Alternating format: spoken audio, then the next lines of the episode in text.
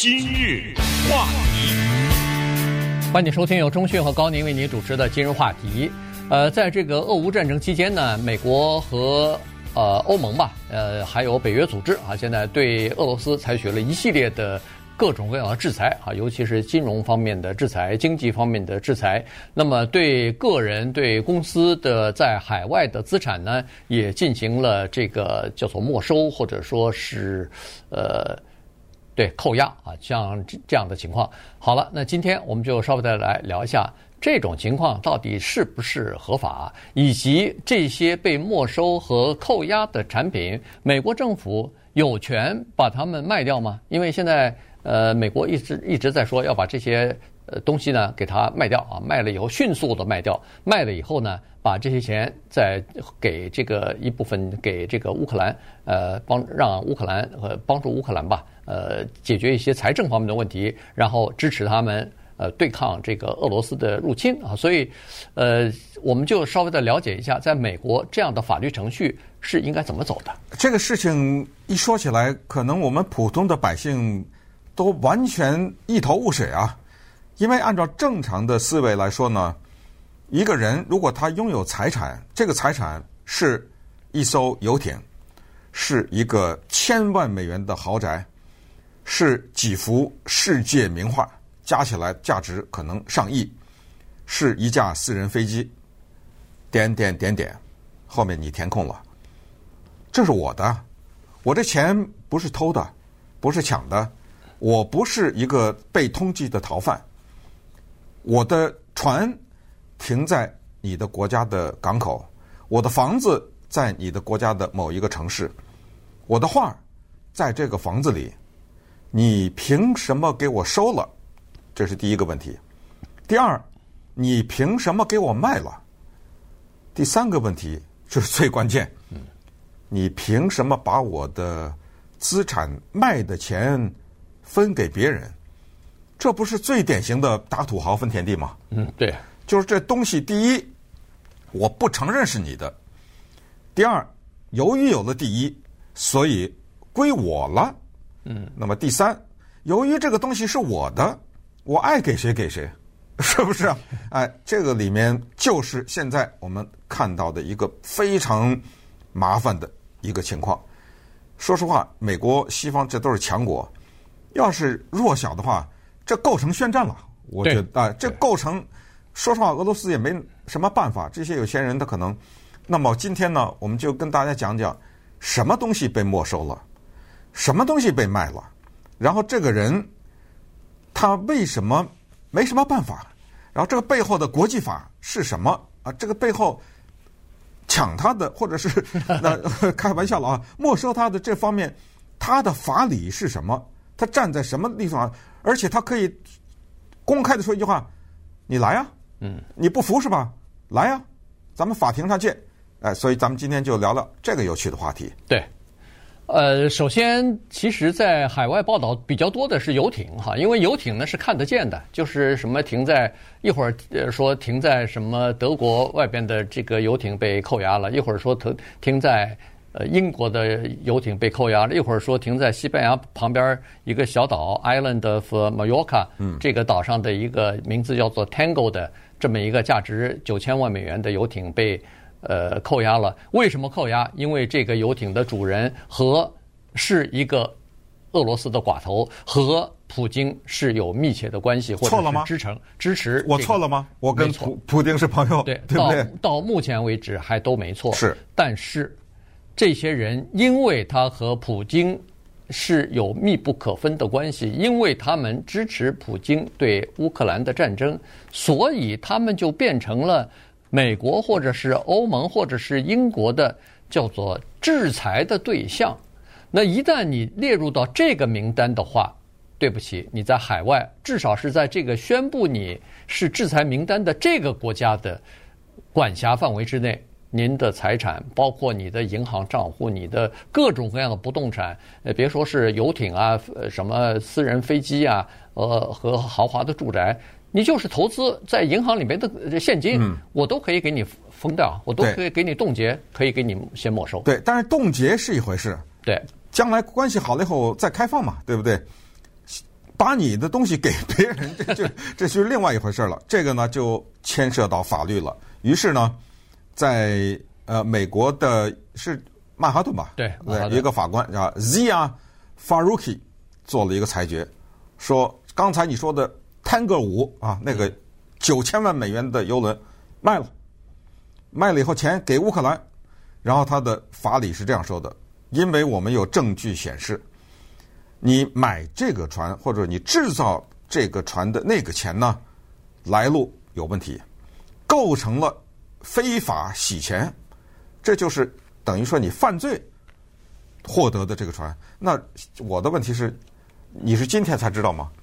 对不对？呃，如果没有打这个战争，你会把他这船给没收了卖了没？显然没有啊，对不对啊？你知道你就等着嘛，直到打仗的时候你才给他没收了。这个呢，有一个。更经典的例子，就是塔利班的那几百亿还是几千亿，对不对？呃，对，几好像是百亿吧，反正就是巨大的一个数额，对不对？我记得好像七百亿还是多少？可能是七十亿啊，对，反正七十亿，七十亿吧。嗯，这是 塔利班，你再怎么不喜欢他，这是塔利班的钱，是阿富汗的钱啊，或者是阿富那当年因为他的政府是塔利班嘛，对不对？是阿富汗的钱，美国政府没收了，分给九一一受难那些人了，对。当然，你知道吗？你有什么办法？就是刚才我说的，你向我宣战，对不对？对，没办法。对，这就是这么一个情况。对，现在呢，美国财政部呢专门成立了一个机构，这个就是这个机构的所有的目的，就是在全球范围之内寻找俄罗斯寡头和被制裁名单当中那些人隐藏的各种各样的资产，找到以后就没收，就扣押。然后就争取找他们犯罪的证据。所谓的犯罪证据，就是这些钱到底是哪儿来的，通过什么渠道来的。只要是涉及到有不明的来路的话，对不起，这个就构成他们犯罪，或者是 财来路不正，于是可以名正言顺的永久性的没收。然后没收以后，那就归美国所有了，美国政府就可以给他拍卖，甚至如果。夸张点儿，呃，拜登说啊，现在我们美国这个财政赤字比较严重啊，呃，国债比较严重啊，我们自己其中的一部分我们就自己用了，你拿他一点办法也没有。呃，这我觉得里面最惨的就是那个 Roman Abramovich，啊，这个是俄罗斯当今最有钱的人了，当然他跟 Putin 的关系也非常好。他当年买了英国的 Chelsea，哇，是多有名的一支足球队啊！对，他买了这个足球队。活生生这个足球队被英国政府拿过来，然后逼着他，就是说卖了，卖掉，不是逼着他，就是我就给你卖了，我们不需要。当然，他也只好同意了。然后有一个投资的集团吧，三十亿买了。嗯，对不起，这三十亿不给你了。这球队曾经是你的，我现在把它卖了，你本身已经不情愿，我凭什么卖啊？我没想卖，对不对？对。然后这三十亿我冻在这儿了。如果我有什么机会发现这三十亿不是这三十亿，是你买这个球队当时的钱有问题的话，我分了。对，就活生生的一个球队就没有了。你看这个人哈，他是呃俄国的首富吧？算在英国，据说现在一百三十亿冻结或者是没收的各种各样的资产，包括他的那个 Chelsea 的球队的所有权，一百三十亿是他的，在英国活生生就被给冻结，而且。可以想象，这个这钱他以后拿不回来了，没了，呃，被英国政府要不就动用了，要不就是呃给了乌克兰一部分了。然后他在美国也有投资啊，他在美国投资了一些什么钢铁厂啊，投资了一些呃什么就就就是美美国公司所呃这个操控操盘的一些呃基金啊什么的，但是美国对他没有采取行动，并没有扣押他的一分钱，原因是。美国现在还要用他的一个长处，就是他是在乌克兰和俄罗斯之间的一个调停人。现在还要想在普京的耳朵旁边，要是想传话的话，能传到普京的耳朵旁边的话，还要靠他呢。所以在这种情况之下，美国就先不动他的资产了。今日话题。欢迎您继续收听由中讯和高宁为您主持的《今日话题》。这段时间跟大家讲的呢是美国现在对这个俄罗斯的一些寡头啊，一些呃这个支持俄罗斯战争的，比如说政界人士啊，呃金融界的人士啊，或者说是呃企业家什么的，进行各种各样的制裁啊。那么制裁其中的一个金融战呢，呃一一个部分呢就是没收这些人在美国的资产，然后把他们进行清算。呃，这个呢，在美国实际上，在美国的历史上，它打破了好几个禁忌啊，就是以前不能这样的。以前如果要是没收了一个国家，你比如说某一个国家的总统，他有贪污，他有什么？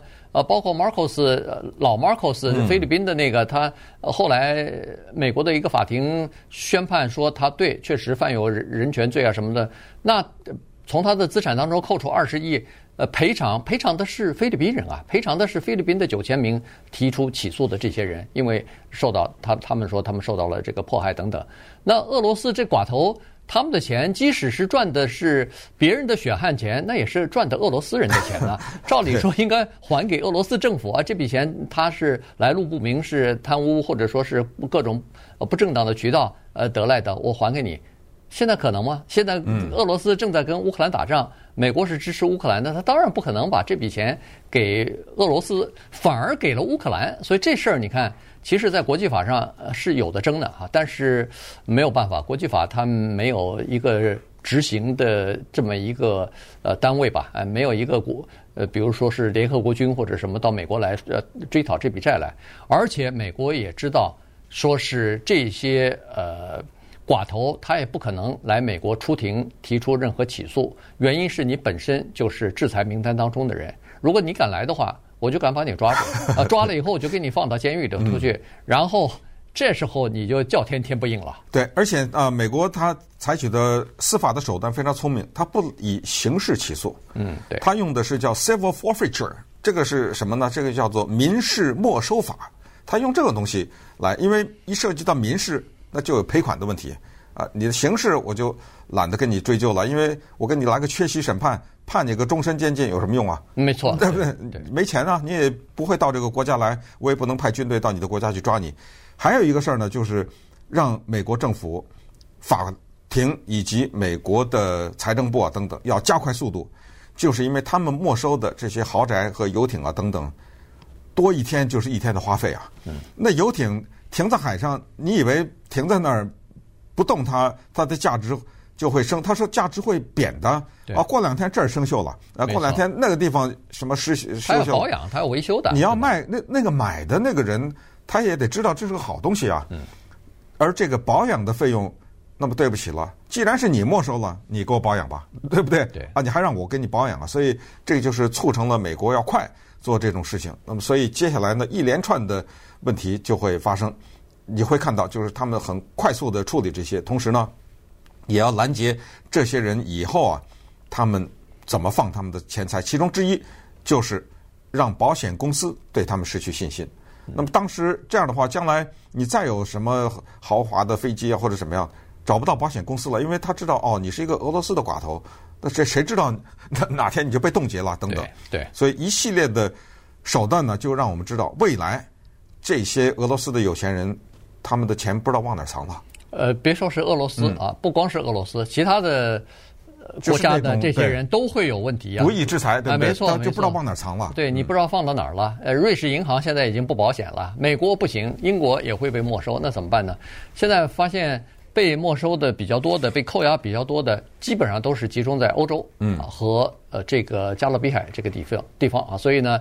呃，前段时间我就看到报道了，说现在很多的俄罗斯的富商，其实在战争之前就已经开始有了哈，大大概他们呃比较嗅觉比较敏锐，或者是有一些呃上层的消息啊，所以很多人的资产呢一下子就跑到中东去了，包括这个沙乌地阿拉伯什么的，就有很多人把钱呢，把什么资产呢放到那儿去，因为那个地方可能。是不是不太会没收或者是？这难说呀，难那种国家更难说，知道吗？呃，这种国家呢，你第一要承受得住欧洲或者是美国的压力啊。这种美国要求你必须要这么做的话，不这么做，我比如说关闭你的石油市场或者什么等等等等，呃，你得呃承受得住这个压力才可以哈。然后这以后一定会成为一个新兴的这么一门呃生意，就是专门隐藏这些巨富家里边的财产的，因为他放到国内也觉得不保险，所以他那个钱要放到海外，但是海外现在真的是没有什么呃安全的地方可以停靠了。特别感谢。